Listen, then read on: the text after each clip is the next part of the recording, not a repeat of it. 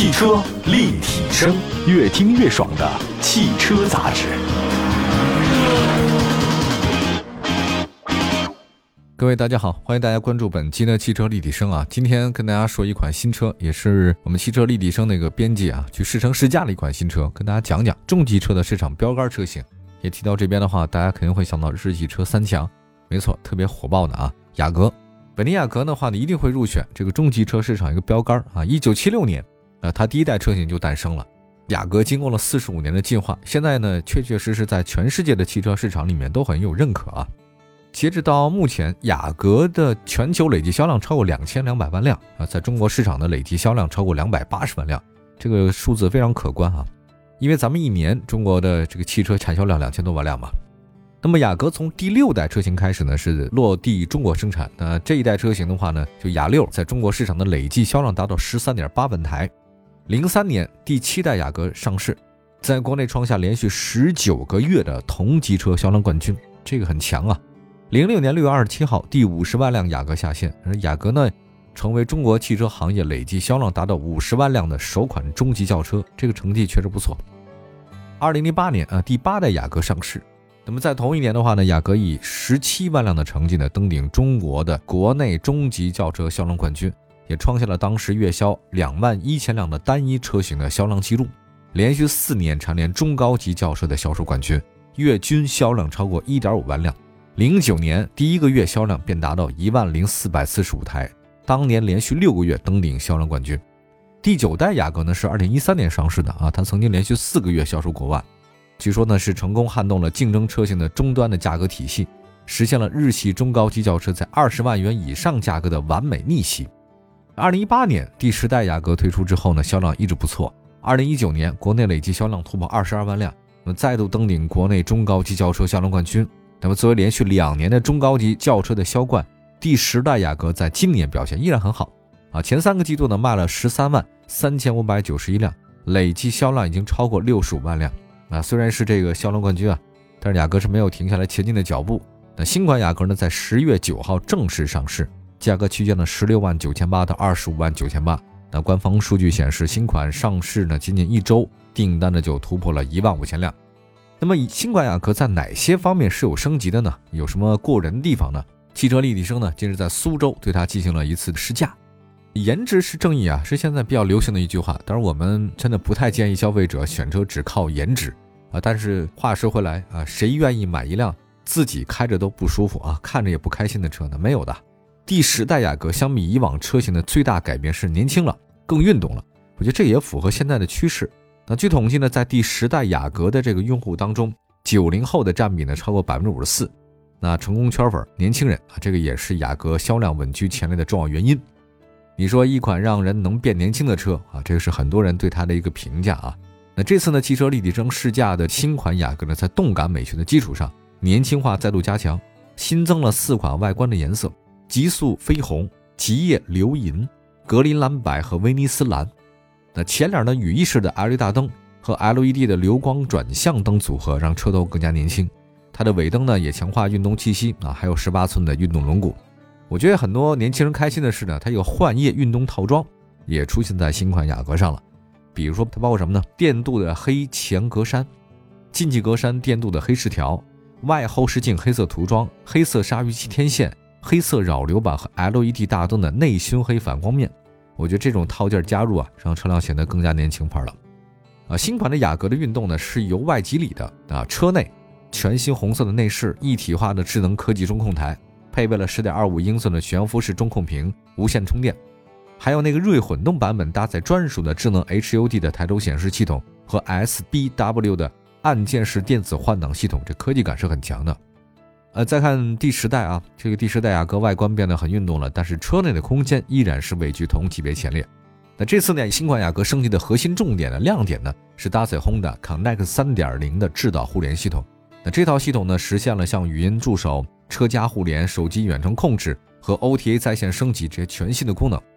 那么在试驾的这一天里啊，我们的这个编辑啊，感受到了这套全新的车机系统带来的便捷啊，说出“你好，本田”就可以唤醒了这语音助手。因为这个语音呢，可以设置导航路线、查询天气，还能与 AI 的智能助理。当车辆你不在你身边的时候呢，能够通过广汽本田 APP 实现对车辆的远程控制。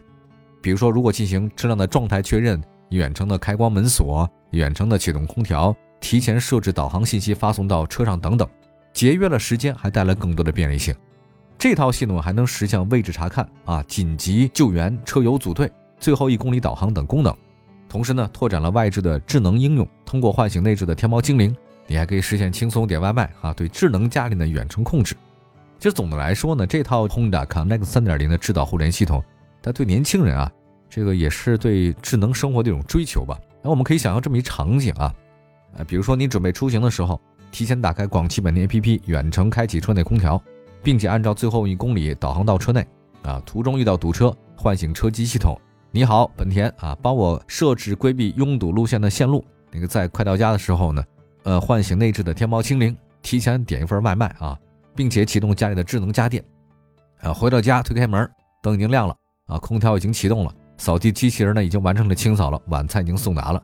你说这个还是挺好的。当然，我觉得如果你有一个男朋友或者一个女朋友的话呢，这些事儿他都帮你搞定了也行。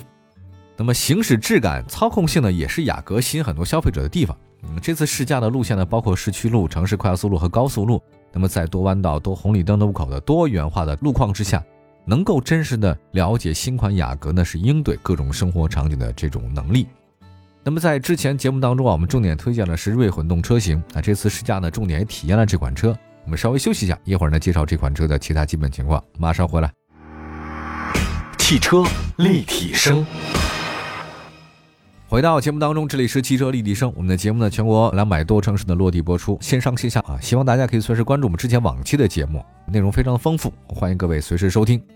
延续我们今天的话题啊，说的是试乘试驾广汽本田新款雅阁。之前我们说那个重点推荐的锐混动啊，这次试驾确实也体验了这款车。那新款的雅阁锐混动搭载第三代 iMMD 双电机的混动系统。综合最大功率呢是一百五十八，那电机最大扭矩呢三百一十五，达到二点零 T 燃油车的水平。其实这套呢混动系统它是本田王牌啊，已经是被咱们所熟知了。呃，曾经三次荣获全球著名的沃德十佳发动机大奖。它有纯电、有混动和发动机直驱三种行驶模式。那系统呢可以根据实际路况智能切换到行驶模式。